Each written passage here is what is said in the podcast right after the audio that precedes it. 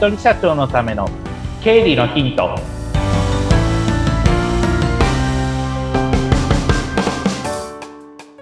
皆さんこんにちは。理財実践塾株式会社の池田孝之です。インタビュアーの水野紅子です。本日もよろしくお願いいたします。よろしくお願いしますさあもうあの前回確定申告に向けての準備をしましょうというようなねお話をいただきましたけれどもその続きが今日はあるんですよね。はいそうですね、うん、前回は書類が来たらとりあえず捨てないでクリアファイルに入れてくださいね。かつ中身開いて入れてくださいねっていう話をしたと思います。はい、でまあその中でも保険関係の話を前回ちょっと扱っていったんですが今日扱っていく内容はその中でも、公の書類、まあ、例えば国民年金だとか、国民健康保険だとか、あと人によっては小規模企業共済って呼ばれているものだとか、はい、あとは人によってはふるさと納税。まあ、ちょっとこれは少し毛色が違いますけれども、うん、そういったあの、公の団体から来た書類についてっていうところで、まあ、どういうことをチェックすればいいのかっていうところをお伝えしていきたいと思います。はい。またいろんな書類がありますね。またいろいろな書類ありますね。本当に。じゃあ、まず1個目ですね。国民年金のハガキ。特に個人事業主の方はこれ該当しますので、えー、法人の方は、まあ、社会保険、厚生年金入っているかと思いますので、えー、法人の方はそんなに、えっ、ー、と、関わりはないかと思いますが、国民、えっ、と、個人事業主の方は、国民年金になりますので、え注意して聞いていただきたいと思います。はい、まず、10月下旬ぐらいに、えー、はがきが届きます。今年1年このくらいの保険料払いましたよっていうので。で、これは、あの、申告するときに添付するっていうのが原則になっておりますので、まず、よくお客さんのところで話があるのが、池田さんなんかハガキなくしちゃった気がするっていうことがよくあるんですね。はい、そうすると、もしなくした場合って年金事務所行って再発行してもらわないといけないので、そうすると時間がかかってしまいます。はい、で、よくある傾向としては、えー、そのハガキが、皆さんなんかハガキが届いた気がするんだけど、なんかどっか行っちゃってっていうのが2月の下旬ぐらいに気づいたっていうことがあって、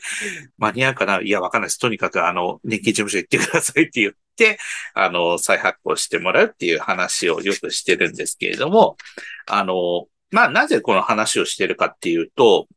まあ、大きく分けて、ちょっと二つの話をしましょうか。一つが、はい、えっ、ー、と、年金払った分については、社会保険料控除って言って、まあ、簡単に言うと税金の計算が少し、あの、有利になるっていう制度があります。うん、で、もう一つは、えー、年金、まあ、今年1年でいくら払ったのかっていうのを把握することができるっていう点です。なぜこの話するかっていうと、個人事業主の方って、まあ、厚生年金入ってない限りは、国民年金、まあ、40年間納めると、今だいたい、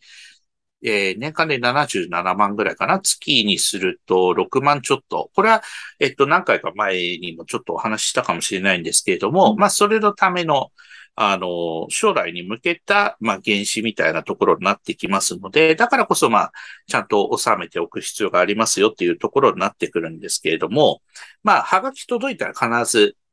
中身、あの、多分、あの、ペタって貼ってあるハガキが来るので、それを剥がしていただくと、はい、えー、今年1年間これだけ払いましたっていうのがちゃんと、あの、リストになって入ってますので、あ、そうか、確かにこれだけ払ったなっていうのを認識していただいたり、払ってなければ結局払ってませんっていう風な感じの印になるので、で、ここでちょっと皆さんに考えていただきたいのは、もし払ってない人いたら、いつのタイミングで払おうかしらっていうことはちょっと考えていただきたいんですね。なぜかというと、先ほど申し上げた、まあ将来の年金っていうことも考えたときに、まあ25年納めてなければ年金は1年1円ももらえないわけですから、ちゃんとそういった受給要件を満たすために、うん、まあちゃんと、えー、払、払っておく。まあ、遡れるのは確か2年だけだったと思うんですけれども、えー、払うか。それで、もしくは、どうしても全然、あの、所得が全くない状態とか、まあ、お金に余裕がない状態ということであれば、特別な、そういった控除、控除というか、まあ、払うのをちょっと免除してもらうとかっていう制度もあったりしますので、うん、そういったところはちゃんと、あの、免除っていうことであれば、ちゃんと事前に、えー年金事務所とか、もしくは、えー役所に相談に行くっていうこともできますので、そういったところは、あの、放っておくと未納っていう状態になるので、うん放っておかないっていうことですね。あの、未納の状態があったら、遡って払うか、払う余裕がなければ免除で行く、あの、免除の申請に行くっていうことを、あの、ちょっとこのハガキをきっかけにして実践していただけると良いのかなっていうふうに思います。救済していただける制度ちゃんとあるんだからねってことですね。そうですね、おっしゃる通りです。うんなの。で、あの、放っておかないっていうことです。はい。で、まずそれが国民年金のハガキが来たら、ちょっといろいろチェックしていただくことっていうところになります。はい。で、今度は国民健康保険。これも個人事業主の方が該当します。で、国民健康保険の場合は、だいたい年明けぐらいに、うんえー地元、えっ、と、住んでいらっしゃるところの役所から、手紙だったり、はがきが届きます。えー去年1年間で、えー国民健康保険料がいくら納めてありますっていう風な感じの、えー手紙が届きます。そしたらそれをまあ元にして、えさっきとまあ同じような感じで社会保険料控除っていうところにあのカウントできるので、まあ要は税金の計算が少しお得になりますよっていう風な感じになりますので、えーその用紙が来たら必ず金額、あ、国民健康保険料、去年例えばさ1年間で30万払ったんだなってなったら、えー30万円払ったっていうのを必ず、えー確定申告の時に、えー書いていただくっていうところを、えーしていただくと良いかなと思います。うんで、もしわからない場合には、あの、わからなかったり手紙が来ないっていうことであれば、最寄りの、えーお役所の方に行っていただいて、そこで、えー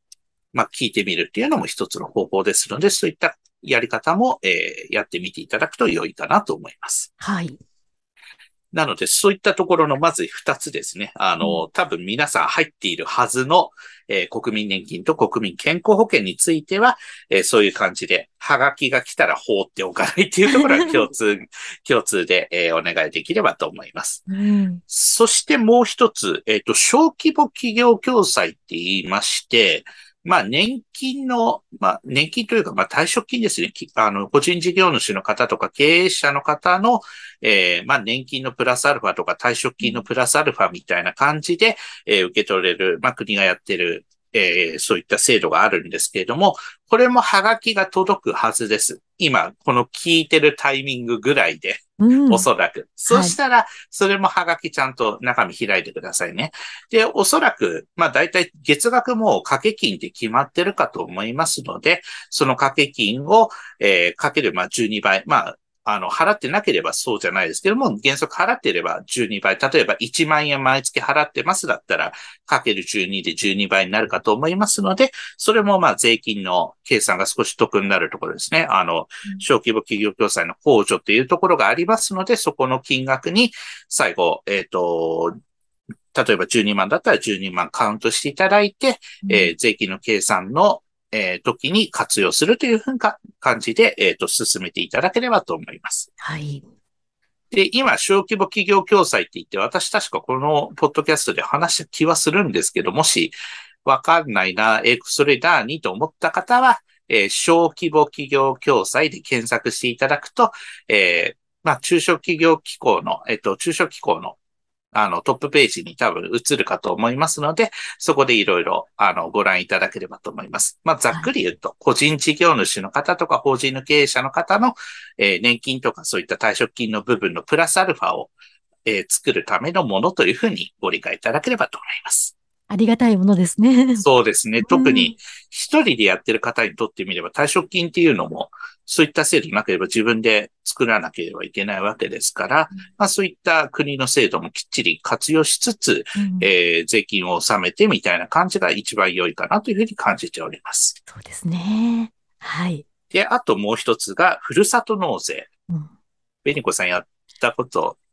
ある？あ私の周りは割とやってる人多いんですけど、はい。なんか今ちょっとよくわからなくてやってないです。ああ、そうなんですね。うん例えば、まあ、あの、ふるさと納税というふうにキーワードを、あの、打っていただくと、いろんな、まあ、地域の、まあ、名産ですね。名産。お金を、まあ、払うというよりか、そこに、まあ、住民税の一部分を納めるみたいな感覚になるんですけども、それを、まあ、払っていただくことによって、まあ、地域の名産が送られてきます。例えばはい、海産物だったり、お肉だったり、うんあとは果物だったり、いろいろ、そ、その辺はもう、地域によってまちまちだし、金額もまちまちです。そうすると、ふるさと納税を、まあ、利用したっていうふうになると、えーその地域のところから、えっ、と、明細が送られていきます。ふるさと納税として、例えば1万円、えー納めましたってなれば1万円っていう形で、受領、受領書っていうのが送られてきますので、その受領書が送られてきたら、えーまあ、会社員とか役員の方だったら、まあ、年末調整の時とか、もしくは確定申告の時に活用する。で、個人事業主の方だったら、えー確定申告の時に、えー一緒に提出するというふうな感じです。まあ、もちろん計算していただいて提出するというふうな感じになります。うん池田さんやってますか？はい。あの、昨日ちょうどマスカットが届きました。いいですね。あの私の場合は全国いろんな地域でおかげさまで行かせていただくので、そのうん行った地域のふるさと納税はなるべくちょっとやろうかなと思っていて、素晴らしい。えっと、まあ、届いたのは長野県の須坂市という、長野県の北の方にある、はい。あの、地域の果物ですね、シャインマスカットを、えー注文したら届いたというふうな感じになりましたので、えー後で美味しくいただこうかなと思ってます。うん羨ましいですが、やっぱそういうのがあると、その地域のこともよく知れるし、好きになるし、なんですよね。いいですよね。そうなんですよね。うんそういったこともありますので、地域のことを知ることもできますので、まあ魅力のある都市だったら多分そういったところで税収も多分増えていってるのかななんていうことは感じたりもしていますけれども、うんそういったようにまあふるさと納税っていうのも多分やったことある人もいるかと思いますので、はいえーその受領書っていうのもちゃんとまとめておいていただきたいなというふうに思います。いや、あの、この時期、届くものをいろいろチェック必要ですね。そうなんです。だから、手紙届いて、なんかまた手紙届いたってなっちゃう場合もあるので、時々、あの、私の方も経理、あの、サポートさせていただいている、その事業主さんから、皆さんなんか手紙届いたって時々 LINE の画像で送られてくるんですけど、それは絶対取っといてっていうふうに言って、あの、取ってもらってる場合が多いので、まあ、あの、まあ、せ前回も申し上げましたけれども、手紙が届いたら、億劫がらずに、まずは開く、そしてクリアファイルに入れておくっていうのを、あの、していただけると、えー確定申告の時に苦戦せずに済むかなというふうに思います。ですね。これって、例えば、あの、すごい極端な話なんですけど、はい。あの、通帳に支払ったっていう証拠があればいいじゃんっていうのじゃ、やっぱりダメなんですね。そうですね。ちゃんとうん、やっぱり、はがきがなぜ送られてきているかって言ったら、その、まあ、公の、例えば、まあ、年金だったら、その、こえっ、と、厚生労働省とかから、ちゃんと払ってますよっていう証明できてるわけなので、はい。ほら、通帳に書いてあるじゃんって言っても、それは、あの、対外的には証明にならないので、ちゃんと、えー払いましたっていうところはちゃんと取っておくっていうのは実践していただければなというふうに思います。はい。年越しちゃいますけれども、確定申告まで絶対になくさないように、そうですね。管理しましょうってことですね同同時にそれです。おっしゃる通り、うんなくしちゃわないようにっていうことですね。大掃除しちゃいますからね、年末に。そうなんですよね。2ヶ月の間で大掃除して捨てちゃったなんていうこともありますので、捨てないようにまずはしてください。そうですね。もう皆さん、あの、この時期大事ですから、しっかりとチェックしてください。はいということで、今日もありがとうございました。ありがとうございました。またよろしくお願いしますまたよ。ろしくお願いします。